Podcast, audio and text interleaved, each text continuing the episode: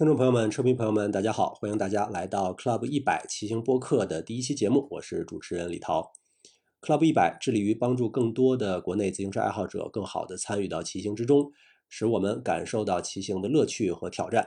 相信有不少的车友此前已经在各个平台观看了 Club 一百近期陆续发布的视频节目。那么，同样由 Club 一百出品的骑行播客，也就是音频节目，也从今天开始正式的上线了。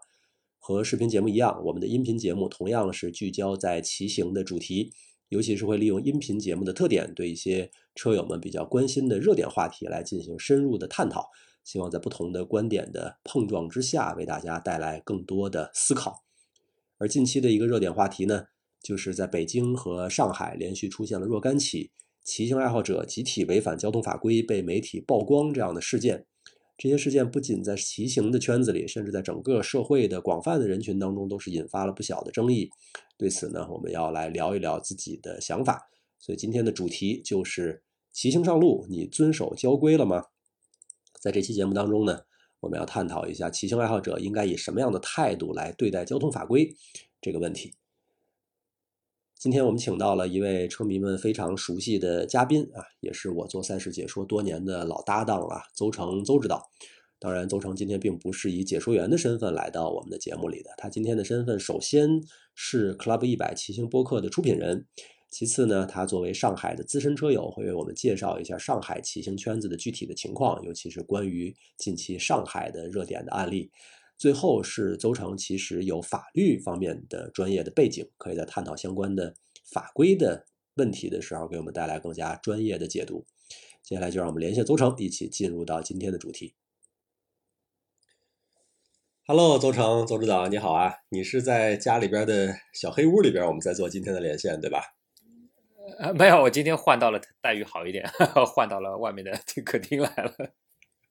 不容易啊，不容易啊！不过还是得跟车迷们提前来打个招呼啊，因为其实我们是蛮新的，才尝试做这个播客的节目。我们的这个录音的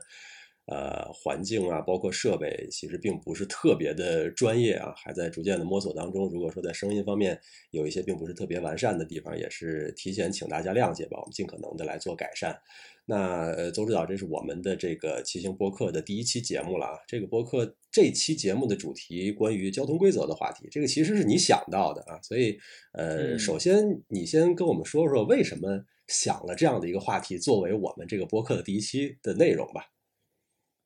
呃，我觉得第一个作为一个播客，想要吸引观众注意力，应该吸引听众注意力的话，呃，如果是一个实时性的一个话题。啊，或者带有可能争论性的这样的话题，我觉得可能更能吸引到听众的一个注意力。啊，从两方面啊，我觉得都可以。嗯，而且其实刚才我在开场的时候也介绍了啊，说邹城其实是有法学方面的背景啊，可能很多的车迷以前只知道你是自行车解说员的时候，并不了解这个事儿。呃，我没说错吧？是法学的专业的学术的背景是吧？呃，那我只是一个本科 法学生而已，不能叫做学术的背景。我觉得，只是可能法律常识比不是本科专业的人稍微多那么一点点吧。那也蛮好的啊，我觉得本科的事情至少用来糊弄给那些完全没有 受过专业训练的人来说，还是有些用的啊。所以或许在今天讨论当中会能够有不同的视角给到我们。啊，那我们进入到今天的主题啊。首先，我们说的其实是北京和上海最近一段时间有若干个引发了蛮大的争议和社会讨论的啊这样的一些骑行者违反交通规则的事件啊。所以，首先我们当然要先针对这个事件跟大家做一个简单的介绍，因为我在北京，邹城在上海，我们对于各地的骑行的情况应该还比较了解。而且实际上呢，这一段时间北京和上海的案例，他们是有比较多的相似或者可以类比之处的啊。所以首先我们先把这个案例本身跟大家来讲清楚啊，讲一讲这个案例当中究竟是呃谁对谁错啊，在这样的一个骑行的场景下应该如何做啊。接下来第二部分呢会更加的拓展一些啊，去说到在更广泛的骑行过程当中，对于一些我们觉得可能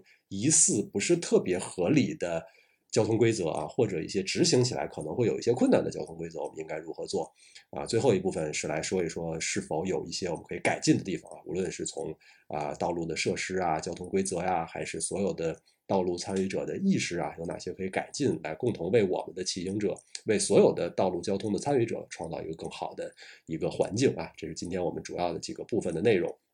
首先，先介绍介绍北京和上海这两地啊最近的这个热点的事件吧。啊，邹成你先说吧。上海的应该是在龙腾大道是吧？当时发生了一个什么事情？对，其实上海最近的热点的事件还挺多的，不止一起，包括可能前天都发生过在啊苗江路绕圈的位置发生过交通事故。那么引起大家注意的，可能引起全国车友注意的，那就是刚才李涛提到的，在龙腾大道上。啊，那龙腾大道上应该是有两起、两次被曝光到，一次呢是应该是有驾驶员朋友啊。在早上的时候，可能六七点钟的这样的一个时间点，在过龙腾大道一个桥的时候，因为呃很多的车友占据了其中的一根车道，那把所有的汽车逼到了剩下的那一根车道上，那可能对于司机朋友可能不是特别满意，所以也用行车记录仪做了记录啊，也可能传到了网上来做一些相关的这样的一个投诉啊。那么这个呢也是。因为这样的视频得到了一个广泛的传播，引起了蛮多人的注意。那也可能是因为呃这个事件之后，我不知道，我不是百分之百确定啊，两个之间有没有一个因果关系，我只是猜测啊。他可能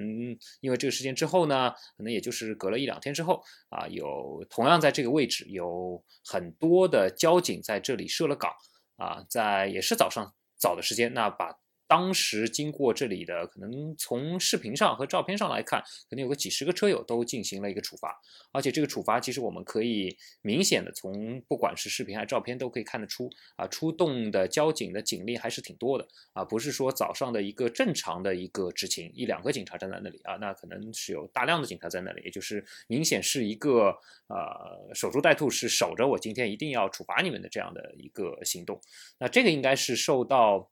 呃，可能是就是李涛提到的啊，这个受到大家广泛关注的，可能新闻上看得到的一些新闻。那除此之外，最近其实这个变成一个蛮引起大家关注的一个话题。那在上海其实还不止这些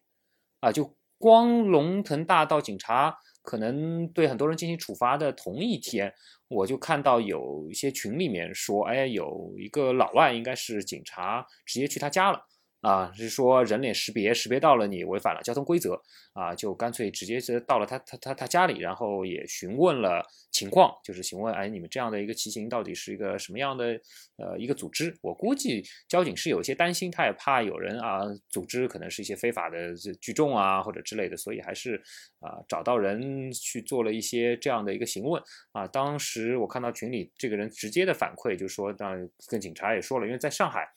呃，可能了解上海骑行氛围的人比较，呃，知道就是在上海，很多的骑行它并没有一个组织者啊，它可能会和北京的奥园差不多，它是一个相对来说，任何人可能都可以去参加啊，经常会在一个固定的时间点，就在一个固定的地方会发生啊，所以它没有一个固定的一个组织者，所以交警他其实也没有能够逮到那个头啊，那也是提醒了。车友其实，哎，那你这样骑行，当然骑行是不反对的，但是你还是要去遵守交通法规啊。另外呢，骑行的人数将尽量控制一下，因为一旦人多，他就很容易去违反交通规则啊。在人少的情况下，相对来说会比较安全一点。那交警也做了这样的一个友善的提示啊。那事件大概是这个样子啊。然后如果再延伸说更多事件的话，就是最近应该是前天，也是在上海，不过是在另外一个位置。啊，是在晚上的苗江路绕圈的时候，有一个女车友摔倒了。那摔倒的情况，我也是在网上看到的，知碎的这样的一个信息。啊，有不同的人啊，当事人发表了可能当时的情况的一个观点。啊，也包括了一些评论。那么当时的情况好像是这位女车友她其实是在非机动车上来进行骑行的，然后呢又有车友在机动车道。来要需要进行超越，并且在这个超越的时候呢，啊，呃，还呼喊了一下，就是可能要当心啊，有人要超过来了。然后呢，女车友听到了，听到之后呢，他就往内侧去进行了变道，就稍微往里想躲一躲。但是没想到内道呢，其实也有其他的车手正好骑过去，那就因为这样的正好这个时机点，两个人撞在一起，导致了女车友的摔伤。不过好像从情况上来看，摔的不是特别严重啊。他自己好像有一个反馈说，哎，受伤情况还好。那刚才你讲的关于这个事件的信息，其实是公布出来的，社会上很多人都会看到的啊。但是从我们的车友的角度来说，可能这个事情还能够讲得更具体一些。比如说龙腾路的绕圈是一个什么样的路线，大家会呃在什么时间以什么样的形式在这边骑车，呃，以及他们做的这个违反交通规则，就是骑上机动车道的这个动作，对于这些车友来说，是不是不得不这样做的呢？呃，其实龙腾大道和我后面讲到的苗江路的绕圈这个位置，其实都属于上海相对来说属于世博的园区，啊，世博的这样的一个板块，都是属于浦西的世博的园区。那也就是说。呃，它还是比较新，因为世博是二零一零年，就十年前的事情。那呃，这十年来，呃，这两个区域相对来说还是呃车辆的情况会比较少一点，入住的人也会入住的单位和人都相对来说不是很多，所以车友们喜欢在这个区域来进行骑行。但这两个呢，可能还会有一些区别，就是龙腾大道，我自己觉得它这两年车渐渐多起来了，早上六七点钟其实并不是很方便骑行了。啊，那在视频中我们也看到了啊，因为呃车友把一根车道占据之后，剩下的一根车道留给汽车，在那个时间点，至少在被拍下来那个时间点，那些汽车还是比较挤的。这也是为什么他会得到了司机的这样的一个投诉。那如果苗江路绕圈的话，可能的习惯是比较大家喜欢晚上去。因为晚上那边白天应该有剧场啊之类的，白天是有人在那边活动，但是晚上相对来说会人基本上没有，没有什么汽车，包括行人相对来说也会比较少一点，所以车友们喜欢晚上在那边绕圈。不过我自己会去的比较少，这两个其实我自己去的都不多。一个呢，我刚才提到了龙腾大道，相对来说这个。这两年并不是这么早，至少早上的时间点并不是这么友好，可能下午还 OK 一点，下午反而车少一点。另外呢，呃，苗江路绕圈的话，晚上的时间点相对来说灯光会比较暗啊，虽然人少，但是一旦有突发状况的话，就像这个女车友，可能也是因为灯光比较暗，大家的判断力会下降啊，导致了事故的一个发生。我偶尔会去，呃，但是次数不是很多，但是每次去其实我也都很非常的注意，我也怕。呃，看到这种情况，我也怕会自这种情况会发生在自己身上。嗯，那么这是上海最近发生的这个事件啊。我想待会儿我可以把先把北京奥园的事情讲完，然后我们再一起集中的来表达我们的观点啊。北京的奥园的情况是这样啊，其实刚才邹长讲了，上海会蛮相似的啊。北京的奥林匹克森林公园，呃，当然是零八年奥运会之后才建设起来的了。呃，奥林匹克森林公园的外圈呢，有一个六公里的公路啊，四面东西南北四个方向加起来顺时针是六公里的一个骑行的路线。呃，会有很多北京的车友，尤其是集中在工作日的晚上去那边骑行，因为从城里过去会比较的方便嘛。啊，大家可以在那边啊聚在一起，而且往往还会有速度比较快的拉扯。呃，而且这些年应该奥园的骑行的人数是越来越多，越来越多。呃，到现在比较。天气合适的时候，可能一场骑行会有上百人啊，这样的一个规模啊。当然，大家是顺时针绕圈啦，尽可能的来减少红绿灯的影响。但是，并不是说一路上没有任何的红绿灯。呃，而且这一路上呢，它的只有北面啊，只有北面是可以大家毫无顾忌的畅通无阻的走非机动车道啊，因为北面是五环的辅路。啊，它的机动车道和非机动车道之间是没有硬隔离的，而且非机动车道非常宽，也有很好的照明，路面也很好，所以在奥园绕圈的北面啊，五环辅路的这块是基本上不存在侵占机动车道的问题。但是在奥园的东边有非机动车道，而非机动车道又比较窄又黑啊，所以在东边大家会喜欢走机动车道。在南边是森林公园的大门，会有比较多的游人。啊，傍晚在那边，甚至什么广场舞的一些大妈啊，走来走去，穿马路都会有。啊，南边其实我个人觉得是最危险的，因为有一些人行的小红绿灯，啊，在那些小红绿灯的闯红灯的情况啊，这些骑行人闯红灯的情况也蛮频繁的。西边的情况呢，西边会有一段非机动车道，但是这个非机动车道本身是断的。这个应该说是市政规划的时候可能有一些问题。如果你走非机动车道的话，你走到某一个地方就钻进小树林了，所以大家以这个为理由啊，好像就名正言顺的在走机动车道。但是这一边西边的机动车道车会比较多啊，而且开得很快，呃，所以在西边我个人觉得是自行车和机动车比较容易发生危险，南边是自行车和行人比较容易发生危险，东边是因为天气呃天色太暗容易发生危险啊，所以各有各的危险。那具体来说，这一次的事件呢是在西边啊，就是呃一个车比较多的地方啊，看到有站在路边的，应该是一个行人在路边拍的一个视频，很短，只有十五秒，但是在十五秒当中可能有大几十甚至上百人。完全无视一个红灯啊，大规模的骑行过去。这个红灯实际上是一个丁字路口红灯啊，所以以前我们会有概念，觉得丁字路口你过了就过了。但是因为那个地方其实也是有人行横道的，所以理论上来讲，红灯也是要停。呃，大家完全无视这个红灯骑过去，而且就在镜头转过来的时候，因为那个地方本身是奥园的集合点啊，从集合点有一个很慢的，看看上去经验也不是很足的车友，他很慢的起步走的。过弯的方向也不是太对啊，然后就和这个大集团的尾部发生了一个碰撞，然后这个车手就倒地了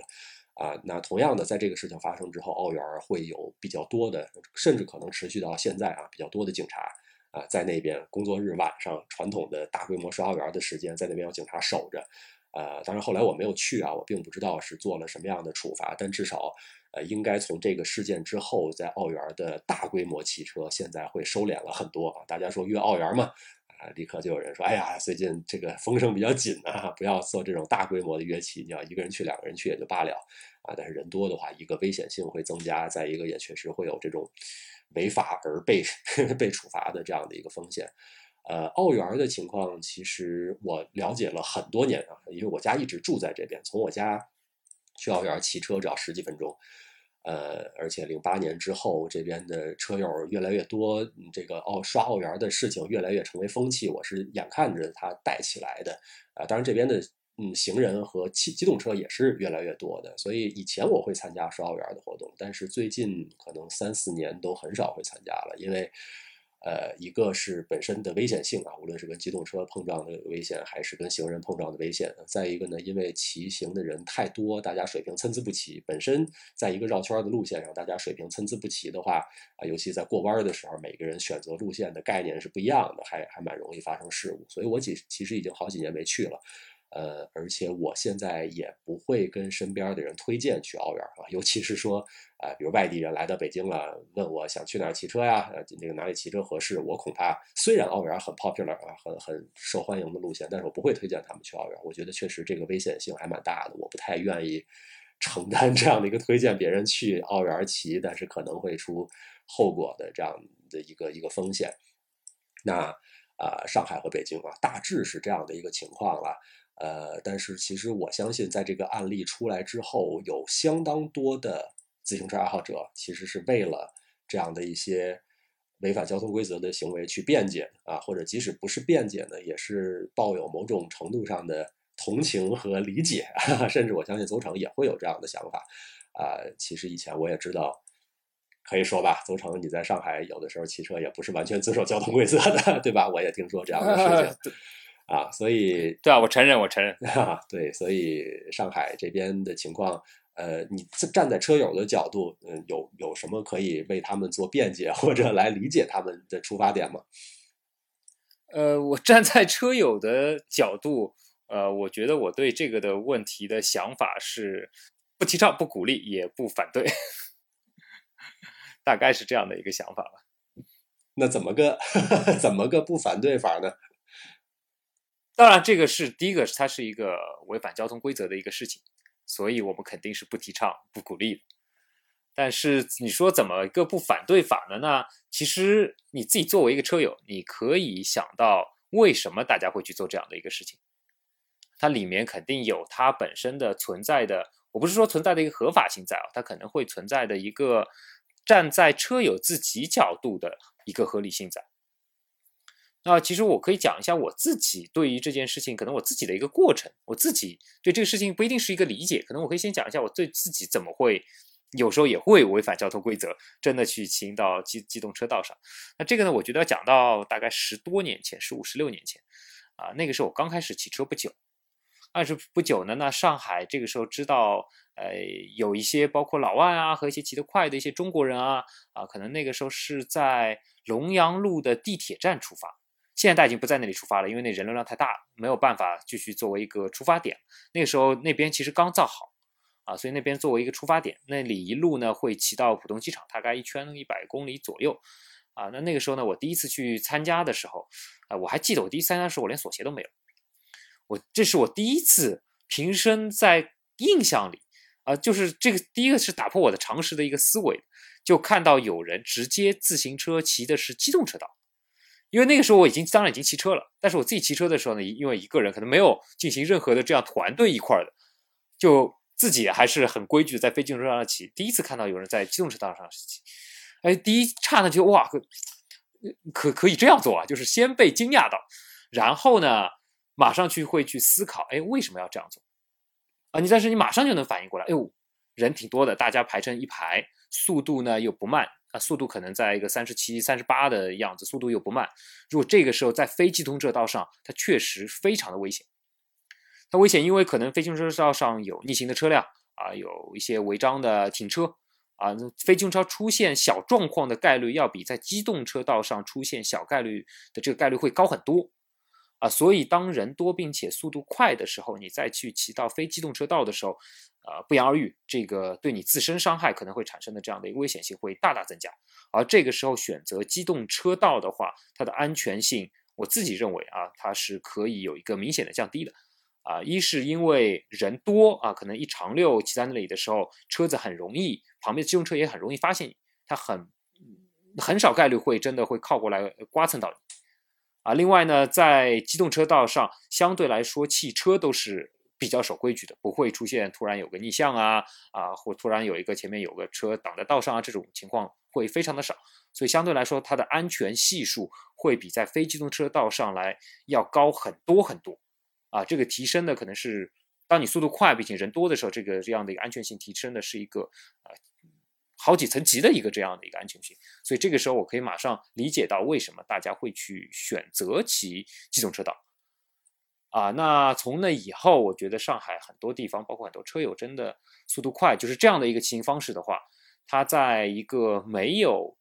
呃有些地方它是机动车和非机动车可以混行的。一旦到了非常郊外的地方，那这个当然在法律范围之内，那可能在一些多数这种事情都发生在非常早的时间点。因为早的这些时间点离市区，可能它已经不是完全在一个市区概念里，至少已经出了内环，甚至已经出了中环了。但是这个时候仍然没有一个安全的自行车道来骑行，但时间点又非常的早，早上的六七点钟，基本上机动车道上也没有汽车，所以确实会啊，仍然会有很多人啊，这个时候选择在机动车道上来进行骑行。所以从他们自身的安全性上的一个理解，我觉得。呃，我觉得我说的不反对，可能是这样的一个原因。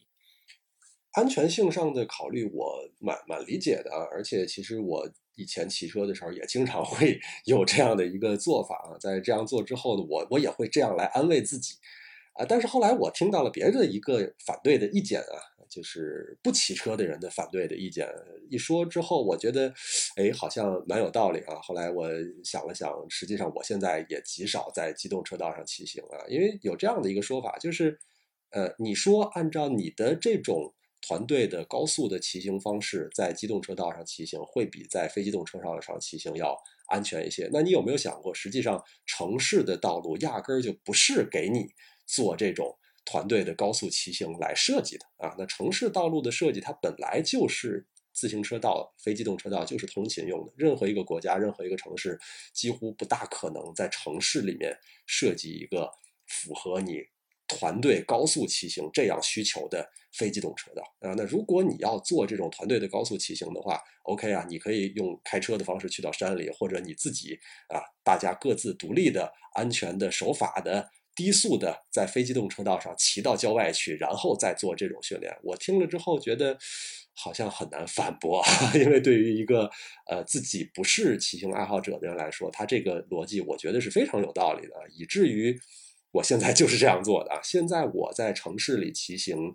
呃，非常守规矩啊！当然，仍然非机动车道上会有乱停车的呀，会有逆行等等等等啊。但是我自己仍然会选择尽可能的在非机动车道上来骑行，并且在只要在城里骑车的时候，我就完全不考虑速度啊、训练啊、怎么团队啊、跟车呀这些事情，我完全不考虑。呃，然后把这种想要做训练的时候啊，专门的安排在啊城外乃至于山里边来来进行。我不知道这样的一个做法，呃，我是不是太理想化了啊？因为我个人也时间上啊，这个驾车上啊都有条件来实现。其他地方，比如上海，你觉得我的这种做法是可以实现的吗？呃，因为北京的大家的一个骑行习惯，因为我自己也经常去北京骑车，我知道大家可能经常会开车到一个相对来说呃比较远的地方，那这样子可以直接呃在山区里进行骑行了。但是上海其实没有这个条件，上海即使你到郊县的话，除非有中间有一些小路是机动车道和非机动车道是混行道，其他基本上还是会这两条道是分开的。所以你基本上很难可以找到，你可以在在整个上海市区的范，不是市区范，在上海的地图范围内，你基本上还是蛮难找到这样的一个路况来给你进行骑行的。所以当大家觉得如果呃交警会非常严格的来执行这样的一个规则的话，大家会觉得哎呦这个会逼到人可能无路可骑的一个状况。嗯，无路可骑，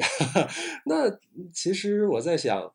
是不是我们在有的时候可能要被迫接受这样的一个现实啊？就是，呃，你你想，好像重庆的车友，重庆他们城里面全都是很大的落差，那他确实就无路可骑啊。那我们是不是要被迫接受这样的一个现实？说在上海只要守法就无路可骑？因为我也确实难以想象说如何在交通法规上。给车友来开这样的口子，比如说几点钟到几点钟允许你上机动车道上骑，我觉得这个好像也实在是不现实。我觉得我可可以去被迫承认上海市可能不是适合自行车运动的一个城市，但是即使我们承认这一点，我也希望这个情况能够变好，对吧？就是我应该去做一些什么，可以尽量把这个情况往好的方向去发展。对吧？因为你每个人可能，呃，社会还是希望有多元化的。那多元化就是不同的人可能会有不同的一个爱好。当你这个爱好的群体可能它是一个极少数的时候，呃，当然它的被关注到的、它被关怀到的，呃，可能性相对来说就会小。但当你这个群体越来越大的时候，它这样的一个诉求，其实我觉得它在一定程度上需要被得到满足，而不是说需要被完全堵住。你不能说因为这样的一个路况的一个情况，把这样的一个东西我就完全给扼杀掉，因为有这样的情况的发生，而且这样的发情况的发生越来越频繁，爱好者越来越多，那我觉得他其实要在其他的方面去做这方面的一个改善，而不是说因为他无路可骑就不骑了。嗯，啊，当然从另外一方来讲，也不不能因为他无路可骑，你就一定要去违反交通规则。啊，这两方面我觉得都应该，其实是应该去同步推进，去把这个事情做得更好。OK，那我们可以可以分两部分来讲啊，也就是首先现实当中我们的车友面临的这样的一些困难，我相信啊，我们不光是车友理解啊，哪怕你把这样的困难去说给交管的人啊，其他的人听，他们也会在某种程度上去理解的。那么在现实的这样的一个道路规划的这样的一个法规的情况之下。你对于这些上海的骑行的车友啊，因为北京的车友其实我已经说了我的建议了。你对于上海的骑行的车友，有什么样的建议？尽可能的在不打破当前的交通法规的情况之下来骑行，或者当你被迫要打破交通法规的时候，怎么样来给你一个相对 还对你比较有利的一个骑行的环境？那在回答这个问题之前，我再补充一个可能我对于这件事的一个观点啊，那。呃，社会大家都知道，其实基于在互相的契约的这样的一个基础上，对吧？那车友去违反这样的一个交通法规，它其实也是因为社会的其他契约已经被违反。就如果它的非机动车道存在在那里是完全百分之一百安全的话，我相信可所有的人在于一个安全性上的判断，他肯定会选择骑非机动车道，而不会去选择骑机动车道。那这个社会契约首先被违反的就是有人在非机动车道上进行逆行或者是一些违章的停车，就是说非机动车道其实在一定程度上被侵占到了，他的骑行不再变得安全之后，这些人去选择上了机动车道。那也就是说，在契约先被违反之后，他在选择也违反自己的那部分契约。那这个从这点上来说，你就更好的可以去理解这些人为什么会去作为这样一个交通法规的这样的一个违反。嗯啊，所以我们可以就这个话题先继续说啊，待会儿再说回到刚才我的那个问题啊，因为我其实不知道你在讲这个话的时候有多大程度上带入了你的法学生的 这样的一个一个背景啊，因为你当你说到这个话，我立刻设想了一个情况啊，就是社会这么大，社会上的人那么多啊，我们的任何一个法规可能都没有办法得到百分之百的落实，让所有的人都去遵守。那是否存在着一种情况，就是你的这种逻辑在别人的契约没有很好的遵守情况下，我的契约也无法遵守，这个逻辑会被过分的推演，以至于我预设了这个契约别人不遵守啊，或者我预设了只要有一个人不遵守这契约，我就可以理直气壮的不遵守我的契约。会不会这样的一个逻辑被无限的推演放大，以至于最终由于交警不可能把非机动车道做到百分之百的安全，于是车友还是去骑机动车道？呃，我觉得肯定会，肯定会。所以这也是为什么我对这个观点，我说我的不提倡、不鼓励，但是也不反对。啊，也就是说，我觉得第一个，如果你去违反了这样的交通规则，它肯定是一个违法行为。交警对你做的任何处罚都是恰当的，对吧？只要在法律法规内，他对你做的任何处罚都是恰当。你就是不能骑的，其实就是不能骑，啊，这个是一个原则性的一个问题，啊，但是我们的生活并不是完全套在原则性上，对吧？我相信很多人他的想法可能跟我一样，他即使他骑行在机动车道上，他也知道他是这样的，是一个违法行为。当交警抓到他的时候，他也该交罚款，交罚款。他也会向交警去承认错误，但是他内心的那个接受度是不是和原来的法规的执行是百分之一百一致的？只有他内心能够知道。他的行为其实也表现了他的内心，对吧？我不提倡这样的事情，也不鼓励他们去这样做。但是他真的这样做，我也说我其实有一点点的理解在里面，只能只只只能这样。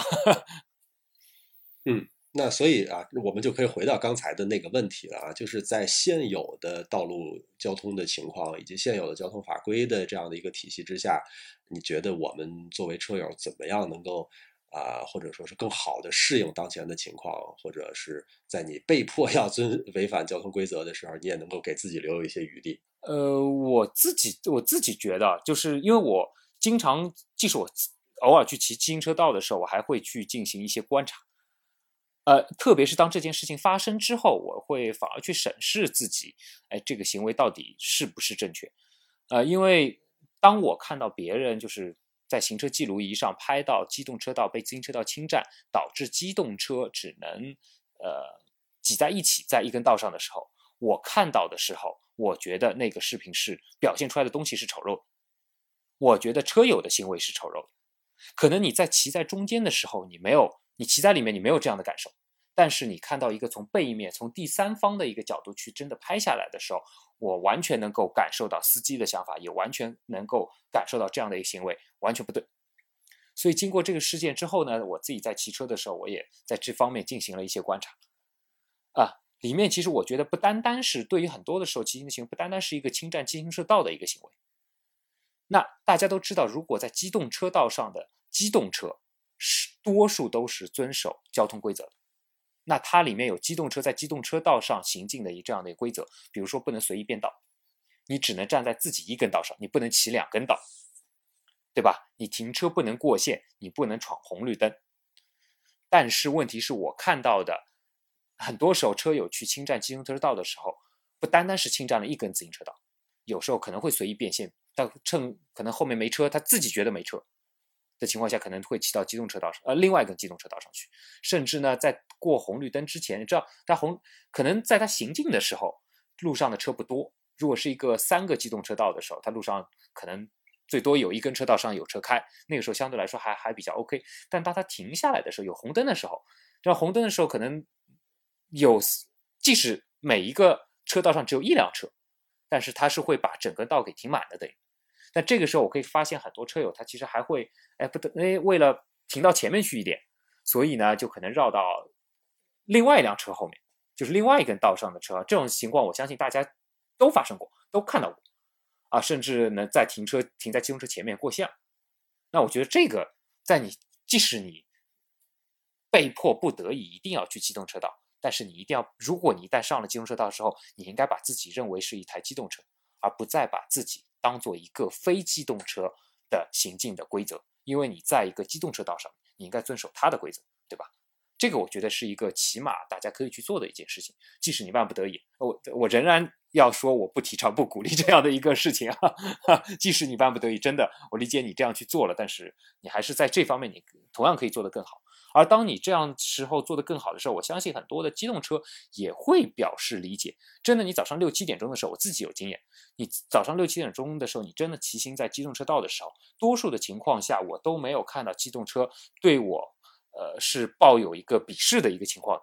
啊，是说，哎，你为什么要机动车道？经常还有机动车道，机动车从边上开过来的时候，跟招你挥挥手，因为他看到可能，哎，有一队人骑过去啊，你们早上这么早，六点多就开始出来锻炼了，他对你还啊啊，还是看到你还是蛮开心的，啊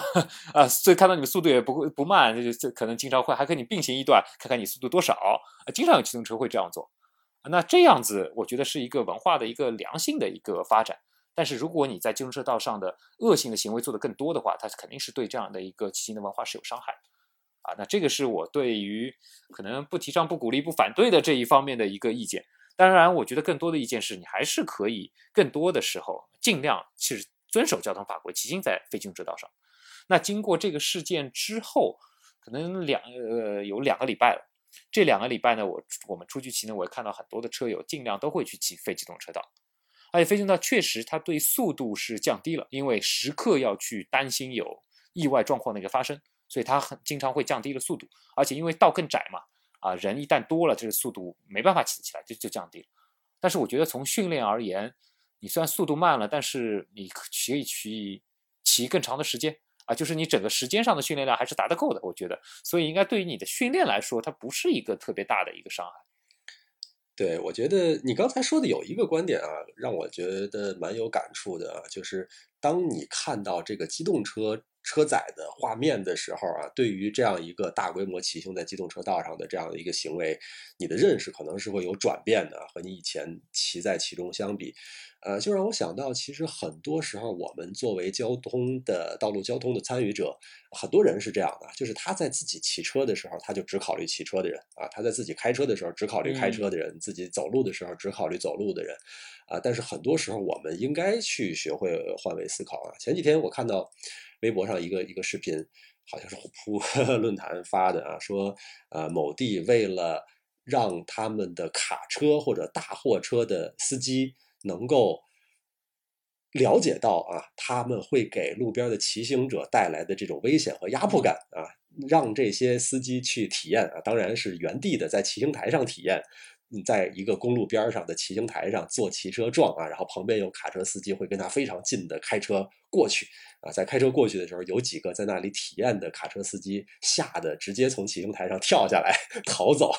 所以这个其实是一个观念上的变化。他以前作为卡车司机的时候，从来不会想到。我从旁边的一个骑车人过去，他可能觉得 OK，我跟你差一米，反正我一块一下就过去，你还没反应过来我就过去了，嗯我不会给你带来任何的危险啊。但是当他真正到旁边体会到这种速度感、压迫感、这种侵占感的时候，他才会理解。呃，那我我也确实是觉得啊，因为北京奥园的这个事情正好是相反啊，上海的那个事件是站在一个机动车的角度啊，机动车的车载的视频，北京奥园呢正好是旁边的行人。啊，刚才我也讲了，奥园的南门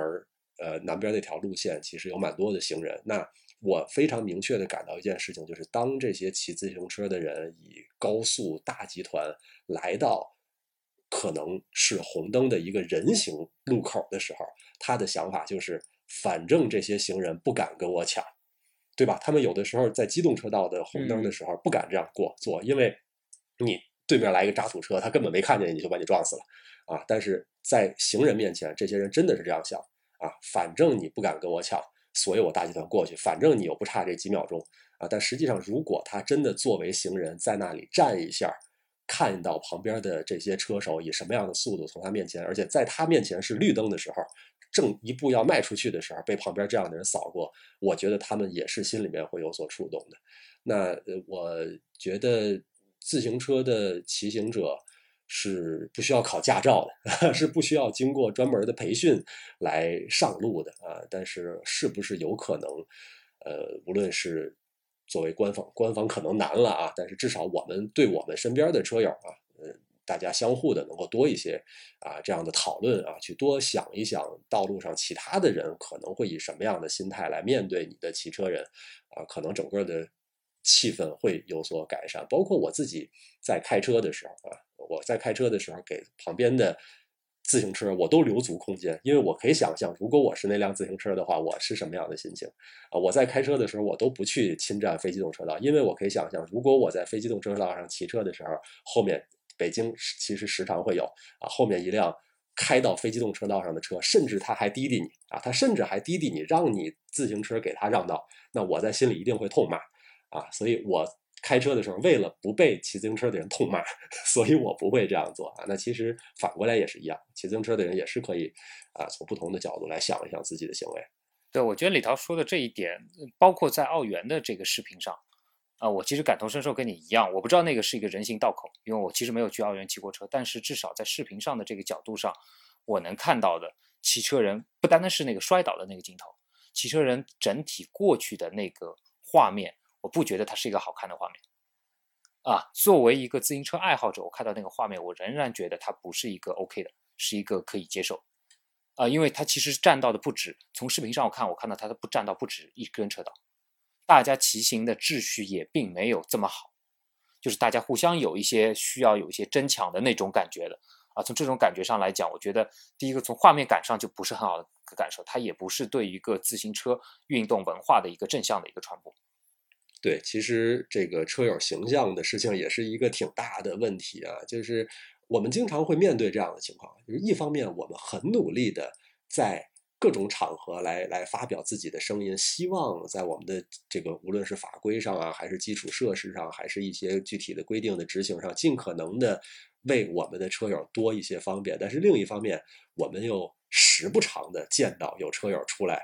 把整个车友的群体。严重的抹黑，你知道北京之前有一个情况，当然我们现在稍微的说了远一点啊，不再单纯讲占机动车道这一件事情。北京之前有一个城铁啊，应该叫城铁吧，列车是从北京的市区开往延庆的啊，叫 S 二啊，城际铁路 S 二线。那么这个列车曾经是可以上自行车的，那于是就有不少的车友在北京城里面早上坐一个列车到延庆，直接进到山里面去骑车。对于一些没有办法开车出去的车友来说，这是非常非常方便的一个事情。但是后来这个事情就被禁掉了啊，被禁掉的一个直接的原因啊，或者一个重要的原因是有一些不守规矩的车友，他们把车带到了火车站里面之后，在火车站台上拿出来骑。啊，如果你老老实实的，你就拎上车厢，你对别人没有什么影响。早上那本身是旅游列车嘛，也不会特别多的人，就还好啊。但是，一旦有一个在站台上面骑车的人，当然，那站方有非常充分的理由，不光对你的看法，不光对你的处罚，甚至于对整个的骑行者群体的啊这样的一个不好的印象，那导致在那之后就不让。这个铁路不让再上上自行车了，这种事情我的感觉好像时不时的就会发生。说实话，在看到这种事情的时候，我我蛮沮丧的。这个话又说远了啊，因为呃，一方面我经常听到车友说一个话，说说天下车友是一家啊，到处都有人在这说这个话，天下车友是一家。我我心里其实很反对，我心里其实很反对，我并不认为只要你是自行车爱好者，我就要跟你是一家。那一个。对吧？一个坏人，我不同意。一个爱好就一定要把所有人给牵在一起。一个坏人他也可以爱骑自行车，但是我并不想跟这个坏人成为一家。呃，但是那怎么办呢？你觉得我们作为车友，面对着说，哎呀，总是时不常的有人要要出来抹黑 车友的群体，这个时候我们我们应该怎么办呢？我觉得任何的一个爱好者的群体都会碰到这样的一个状况，对吧？可能你碰到饭圈。呃，都会有这互相这样的一个吵骂的一些事情的一个发生。我觉得到任何一个群体都会这样的情况，所以，呃，这种群体我觉得应该从不同的角度可能可以。当然，这个我觉得也是一个完全理想化的一个想法。其实你可以去适当的去解决这些方法啊，解决这些问题。第一个，你从交通法规上来讲，那骑行者他的违法成本其实要远低于汽车，对吧？那之所以他会去违法，里面很大的一个原因就是他违法成本低。即使他被警察抓到，那在上海的处罚的标准是罚款三十块或者罚款五十块，因为你的行为的轻重而言，啊是这样的一个处罚。但是它不存在，呃，跟驾驶员你严重情况严重一点，你十二分全部得被吊销掉，啊，你可能还会承担刑事刑事责任，对吧？它不存在这样的一个事情，所以它的违法成本非常低。那包括你闯红灯啊什么之类的，违法成本也很低。如果是一台汽车闯红灯的话，它是不在不管在几点钟。早上是五点钟，还是你繁忙时间，它都是会被拍照，对吧？它一旦会被拍照，它就会被扣分，会被罚款。那这样子会很大程度上了减少汽车违法的这样的一个行为，对吧？我们知道制度制造出来，它还是需要有人去来维护，或者是要有方法去来维护这样的一个制度。那么包括红绿灯啊，这样拍照的这些技术手段，其实都是能够维护到。那我觉得，如果有没有可能，呃，只是设想，有没有可能提高这样的它的一个违法的一个成本？啊，提高违法成本不单单说是对于骑行爱好者，他不能够去闯红灯，他不能够去侵占机动车道，但是提高违法成本，其实也从另外一面保证了他更好的在骑行道上的一个安全。因为一旦违法成本提高了，可能呃，行道上他就没有逆行的车了，他就没有占用。的的随意的停放了啊，机动车道相非机动车道相对是比较干净了，那它就可以安全的去骑了，它不用再去侵占机动车道，对吧？但这样子的，但这样的一个规则是要对所有人来去适用。那我知道现在的技术手段其实也越来越好，包括我们刚才提到有那个车手。他因为人脸识别被识别出来，人家警察直接去到他家跟他进行了一个这样一个座谈。那我相信人脸识别的提高可以把这些人所有都会直接能识别。你任何时候一个非机动车，它虽然没有车牌，但是因为人脸识别的技术的提高，可以直接找到他，可以直接找到，直接每一次你的违反交通规则都可以给你进行处罚。那这样子的一个处罚力度加强的话，我相信第一个大家不会去违法，第二个大家也没有必要再去违法。嗯，你说了一个在我觉得非常有现实意义的想法，我没想到你直接说了一个这么 是吧现实的直接的手段来来做这个事情啊！哦，我还以为还太理想化呢，因为毕竟现在没有这样嘛，所以对于现实角度来讲，它可能还是有一些理想啊。当然，我觉得我其实我还有更理想化的想法。那更理想化的想法呢？我觉得呃，第一个呃，就你刚才讲的呃，这样的一个骑行者的一个形象，其实是需要大家去维护。对吧？那大家怎么维护呢？你不可能完全靠每个人的自觉的一个角度去维护，即使他百分之九十九的人自觉能够去维维护，但是那百分之一或者是百分之零点一的人怎么办？就像你刚才举到的这个例子啊，在月台上进行骑车，他可能就只有百分之一的人，但是它造成的结果是剩下的百分之九十九没有办法再去享受到那样的一个服务了，啊，但是我不知道反过来有没有可能。啊，各种的协会，我相信自行车应该有行业的协会啊啊，制定各种行业的标准，再加上运动的协会，或者是地方的一些协会，即使没有地方协会，也可以有俱乐部去来做这样的一个约束。啊，俱乐部可能或者协会里面，哎，你要骑车，我是不是可以给你有一个执照？当然，这个执照，呃，协会颁发给你的时候，不不单单是给你的，呃。一个只是给你个照而已，它其实需要对你承担一个管理的一个责任。那管理的责任里面就可能包括来，如果你有违反交通规则的，呃，这样的一个情况，我可以吊销你的原来的自行车爱好者这样的一个运动的一个执照。你可能因为违反交通规则，你不能去参加自行车活动，不能去参加自行车比赛了。啊，那这样子，我觉得，呃，大家互相的约束可能也可以提高整个安全性。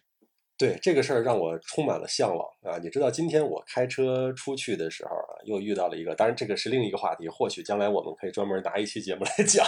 共享单车的这个事情啊，因为对于从从道路这个使用的。呃，成分来说，共享单车和我们骑运动自行车是一样的，对吧？我们都是非机动车，都是要遵循同样的交通规则，从从概念上是一样的。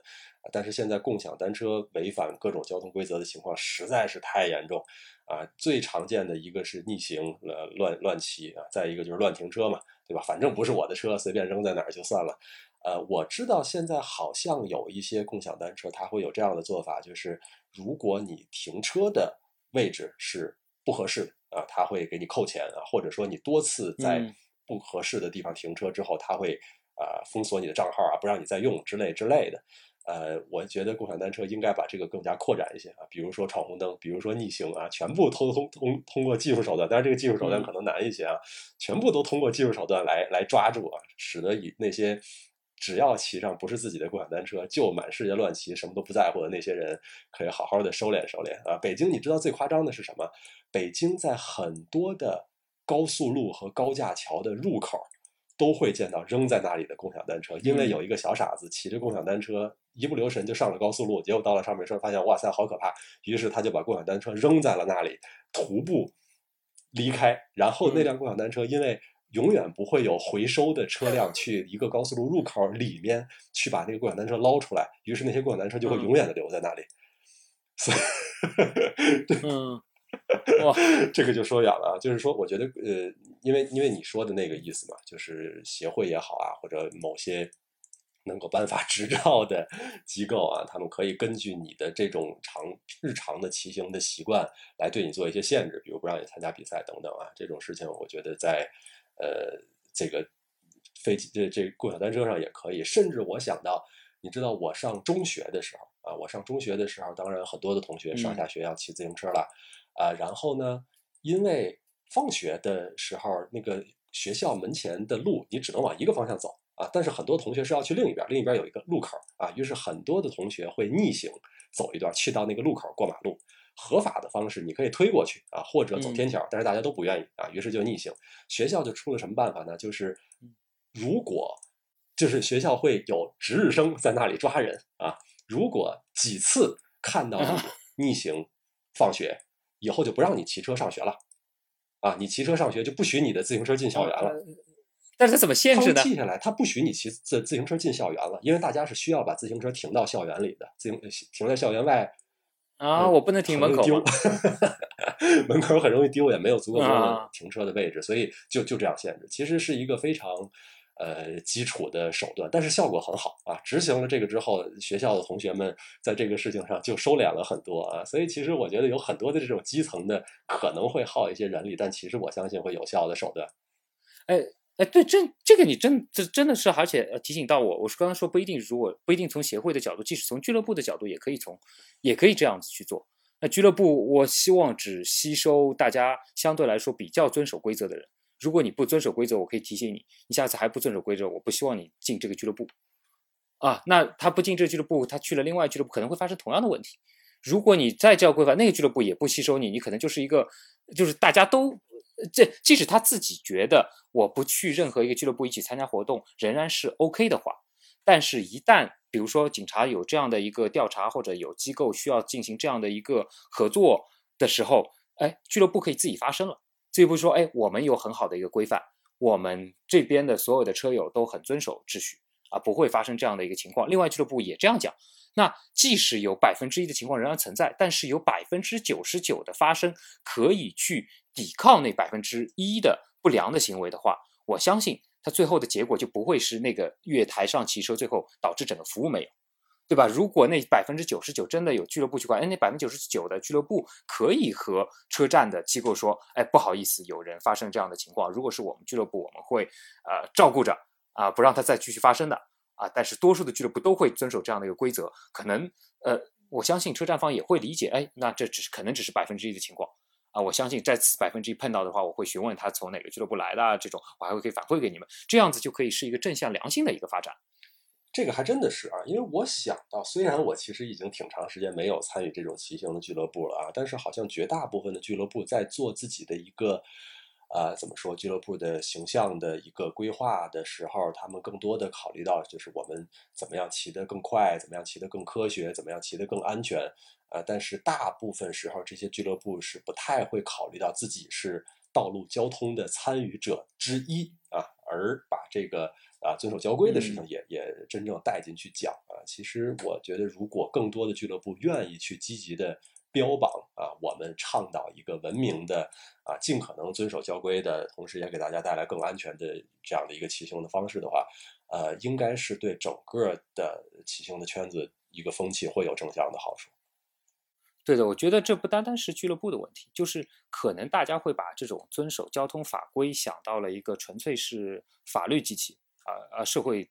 国家机器去解决的一个问题。啊，说怎么样去制定法律规章，怎么去执行，可能只想到了这些。但是其实，即使这些也是建立在整个社会的基础上。那整个社会靠的什么？靠的还是所有人。那所有人的力量，呃，他不是说去对抗法规，但是他是可以去在这些上面都可以可能去进行调整。当你一个文化开始盛行的时候，你有越来越多人热爱骑车的时候，就像李涛刚才讲了，那如果无路可骑怎么办的时候？那无路可骑怎么办？当你的爱好者数量更多的时候，你这些爱好者的声音可以被更多的听到，不管是通过协会去听到，还是俱乐部能够联合在一起去让别人听到的话，那我相信他最后的结果就不是一个无路可骑，对吧？他肯定在某种程度上，它可以去发生转变。比如说现在其实各地，我相信北京和上海都会有很多的专用的骑行道，这一点我觉得上海做的是非常好。上海有滨江。来回四十公里的骑行道，这个对于休闲骑车，它已经完全满足了休闲骑车的这样的一个需求，而且风景啊，各种状况都非常好。很多包括自行车爱好者，即使骑得快的人，也会偶尔去骑一下。呃，那它当然它的建造的更多的原因是满足更多人休闲的骑行，可能对于你要运动的这样的一个诉求，它不能够百分之一百的满足。但是当你这个运动的诉求的人越来越多的时候，我相信这样的一个被满足的需求也会越来越大。那它被满足的可能性也就会越来越大，呃，比如说我可以讲开一点点，随便设想，就是呃，比如说那个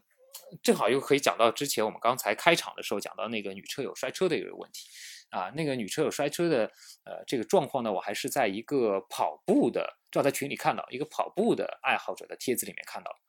啊，正好是这个人在那边跑步，所以他呃目睹了事发的整个过程，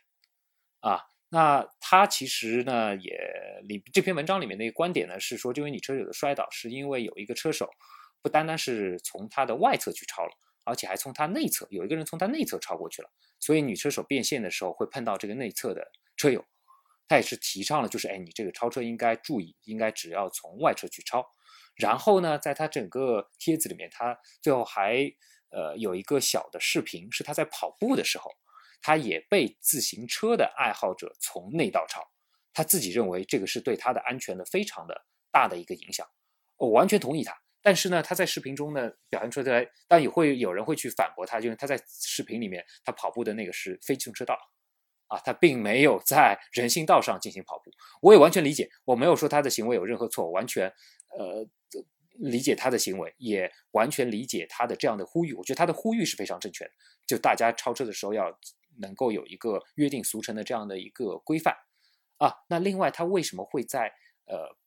非机动车上来跑步，而不是在人行道上来跑步啊？我相信，因为人行道上毕竟可能啊台阶啊或者那些相对来说不平一点，它相对来说要跑得更快的时候，他要到非机动车上来进行跑步。那同样，自行车手也是，就他们说运动的诉求需要更快的时候，他可能会去到自行车机动车道上。也就是说，各种当你文化多元化的时候。各种可能原来并不被理解的诉求，它会越来越多出来，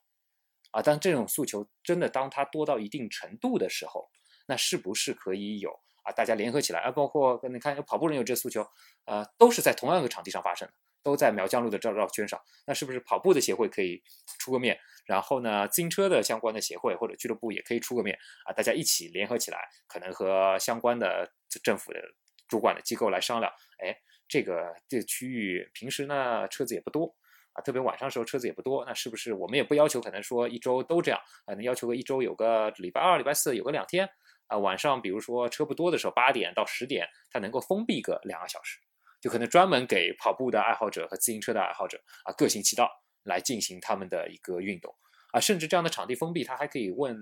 所有的爱好者来收费，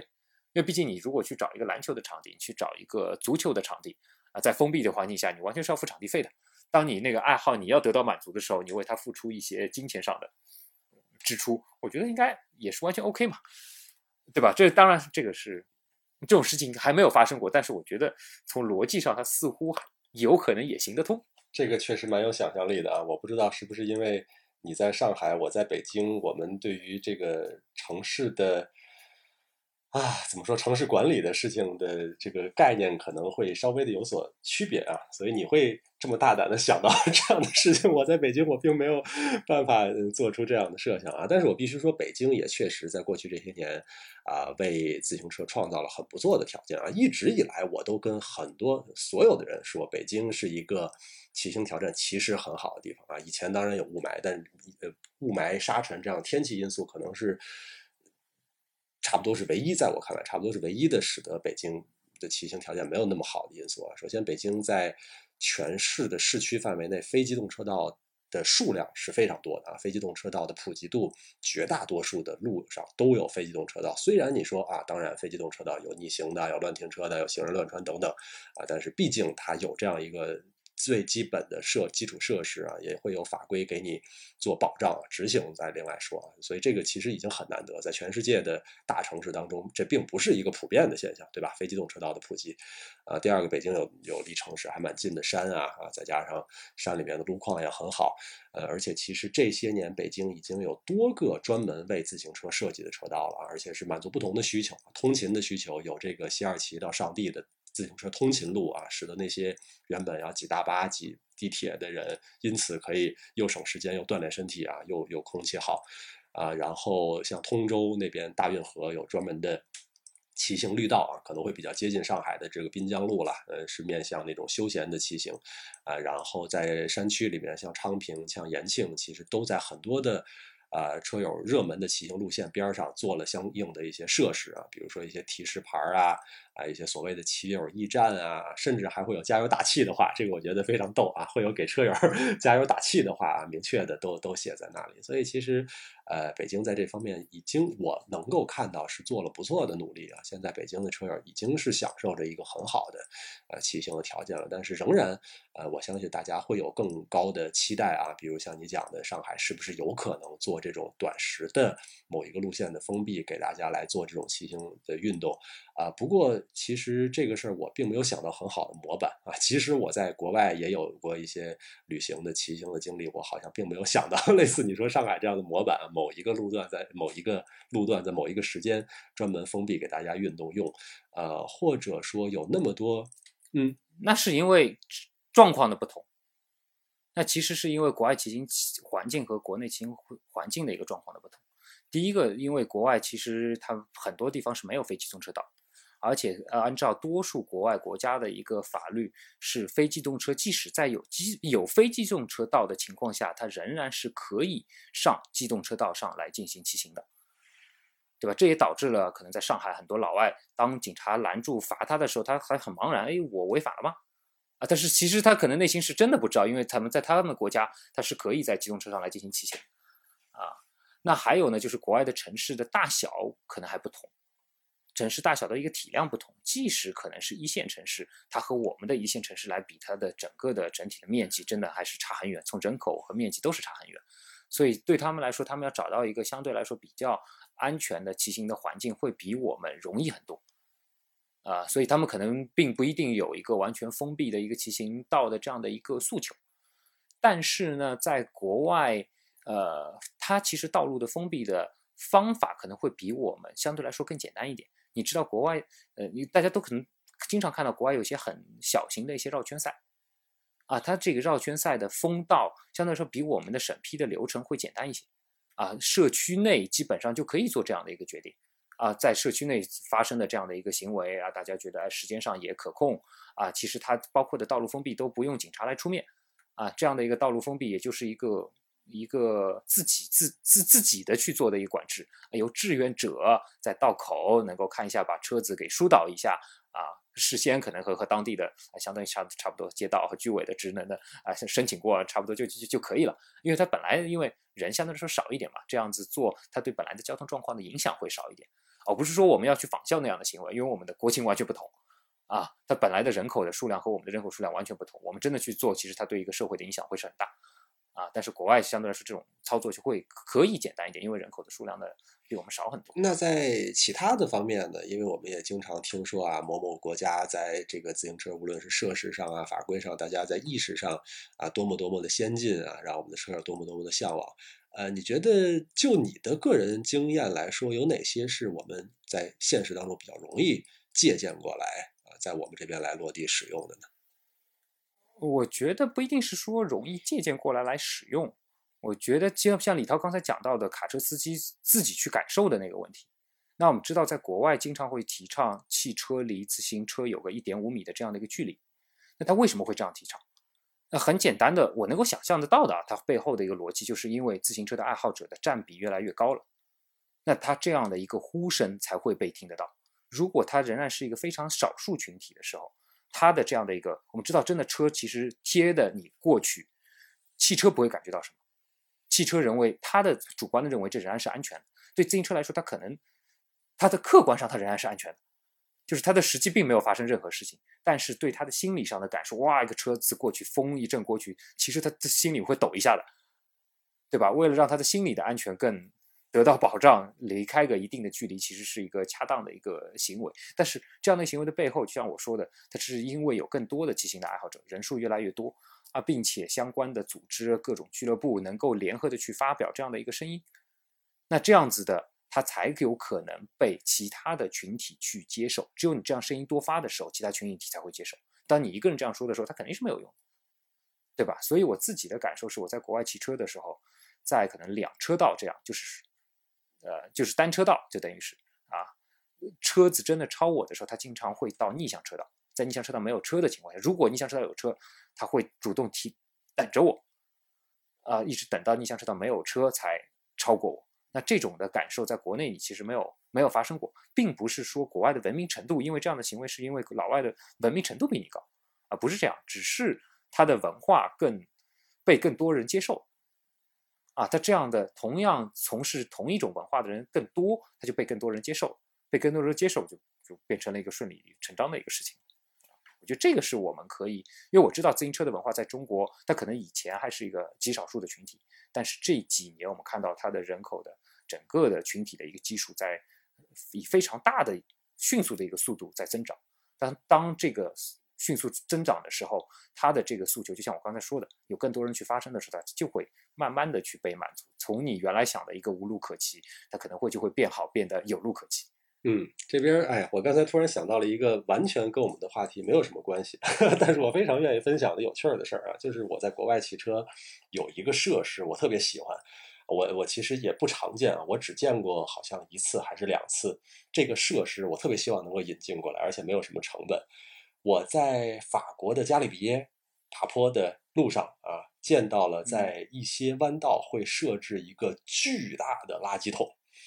这个垃圾桶大到什么程度呢？大到比我们现在街上的那种大的分类垃圾桶还要大一圈那么大，并且这个垃圾桶的上面有一个类似于篮球的篮板的这么一个位置。你可以在骑车过去的时候不减速不下车，顺手把的手里兜里边的垃圾扔到那个板上，它确保一定会扔进去。这个我特别喜欢，因为我在城里边，我我还蛮环保的。我在山里面骑车的时候，经常会面对有一个垃圾，当然我就揣在兜里啊。但是揣在兜里确实会麻烦嘛，有的时候会粘啊，会掉渣儿啊，会会跟其他的有用东西和在一起。我就想，如果路边有经常有这个样的垃圾桶，可以让我 伸手扔进去，就太好了。对，那这个其实和我刚才讲的是同一个问题，真的是当你的这样的人的数量达到达到在人口比例里面占很大的一个呃比重的话，那他这样的声音，他这样的诉求就会被听到。就是其实你刚才的是一个作为一个骑行爱好者想要提出的一个诉求，但是当你是少数的人，这样诉求当然没有必要去满足。而当这个垃圾桶真的能装满的时候。他这个诉求就有可能需要被满足了，对吧？对，而且很多我们的诉求，如果我们不说的话，别人打死也想不到的，对吧？人家可能想到在山里尽可能多设一些垃圾桶，但是绝对想不到做一个 开口巨大还带篮板的垃圾桶给你骑自行车的人。所以真的要我们自己来发声。对，但是你讲到这个问题的时候，我在想，是不是现在正好处在了一个交叉的点上？就是当你这个人口基数在增长的时候，他反对的声音可能也会过来，因为。你产生了其他的矛盾，对吧？你这个矛盾产生了，那啊，你反对的声音就会出来。但是我们再去做这样的一个我不知道规划啊或者管理的时候，我觉得光靠赌肯定是不够的。当如果更多的手段是用输的方式的时候，它就不会是向一个不好的趋势去发展。它就会向着一个非常良性的趋势是发展。但是，当然我刚才提到了这样的一个良性的发展，不单单是靠我们的呃制定法规的部门和执法部门，是靠每一个人一块儿去维护。啊，就是在这样的一个交叉点的时候，你到底往你选择往哪边走的时候，嗯嗯，最后我我代表车迷们问一个问题啊，这个也是我突然想到临时增加的问题啊，我想到。呃，邹成，其实你一直以来在做媒体的工作啊，对于这个发声啊，所谓的发声是比较比较熟悉的。然后呢，现在你又有视频的节目，又有我们的音频节目，再加上呃，其实你一直以来在做一些赛事的活动的组织工作啊，其实跟政府各个部门也有不少的打交道啊。你你是不是想过呃，能够建设某一种渠道，来让车迷车友的声音更好的、更直接的？抵达那些应该听到这些声音的人，你你会想过这些方面的事情吗？呃，不是我想过那些事情，我觉得这是个梦想。呃，不是说你想到的问题。啊，你其实是一个，我觉得这个东西它真的不一定说是抵达，就是我刚才说的，它往了一个更良性的方向去发展。这个我觉得是我的梦想，也是我觉得我这一生要去从事的事业。啊，不管是用什么样样的方式去去去实现，可能你做一点点小的事情，它可能也是啊为了一个良性发展，而不是说我要做一个很伟大的一个事情，只是说你每个事情一点点累积起来，可能就可以让它从良性的发展去发展。嗯，所以也说不定我们今天的这期节目可以在某种程度上 起到一点点好的推动的作用啊。呃，不会吧？我们是不是有说了不该说的会被扼杀掉？呃，应该还好吧？啊，这边可以跟车迷们报一个小料啊，就是今天其实是我们第二次录这期节目。对，之前因为一些技术上的原因啊，主要是录音的技术上的原因，所以我们今天其实是把这个节目重新录了第二次的。而且在第一次录节目的时候呢，录完之后，邹成说：“哎呀，好像。”你刚才说的一些话可能会导致我们这个节目没有办法 播出，啊，所以我们我们这次很有效的规避了这样的话，但是不影响不影响啊，因为实际上我们各自的观点应该都是得到了比较充分的表达了，呃，而且呢，我在还还有一点啊，就是和第一次录节目相比啊，我们这一次应该是更加有意的缓和了我们的语气和 彼此之间的观点上的交锋，对，所以。所以让我的感觉出不来了，知道吧？我觉得没有录的第一次好。我觉得我是一个需要和人辩论的人 啊。如果如果大家能看到我们的表情就好了啊，因为我们其实是开着视频在在录这个节目的。因为经常我们以前做赛事直播的时候，会有车迷说：“李涛，你跟邹成到底有多大的仇啊？为什么你们一见面就打架啊？”啊，但实际上真的不是，有的时候观点上的一些交锋，大家能够对某一个事情，通过这种彼此之间的讨论，乃至于辩论啊，能够有更全面的、更深入的理解。我们其实都蛮享受这样的一个过程，啊，包括在聊的时候，呃，我我们我觉得还还可以啊，还可以，所以啊，我我我相信，其实将来也会有更多的机会，呃，就这些可能有争议性的话题再做这种讨论。我我还蛮喜欢这种过程的。嗯，行，那如果大家喜欢的话，多支持我们，保证我们还有第二期和第三期。以上就是 Club 一百骑行播客第一期节目的全部的内容。Club 一百是一档致力于帮助更多的国内自行车爱好者更好的参与到骑行当中的播客节目。如果你喜欢我们的节目，可以去各大音频平台搜索 Club 一百进行订阅收听。更多专业的骑行知识、教学视频、人物采访，可以在微博、微信、B 站以及抖音等平台搜索 “Club 一百”进行观看。想要观看全平台所有的内容，也可以登录 “Club 一百”微信小程序进行浏览。有什么想要了解的骑行相关知识或者想听的内容，都可以在评论区留言。下一期的播客的内容可能就是由你来决定的。那么这期节目的全部内容就到这里了，感谢各位的收听，我是李涛，我们下期再见。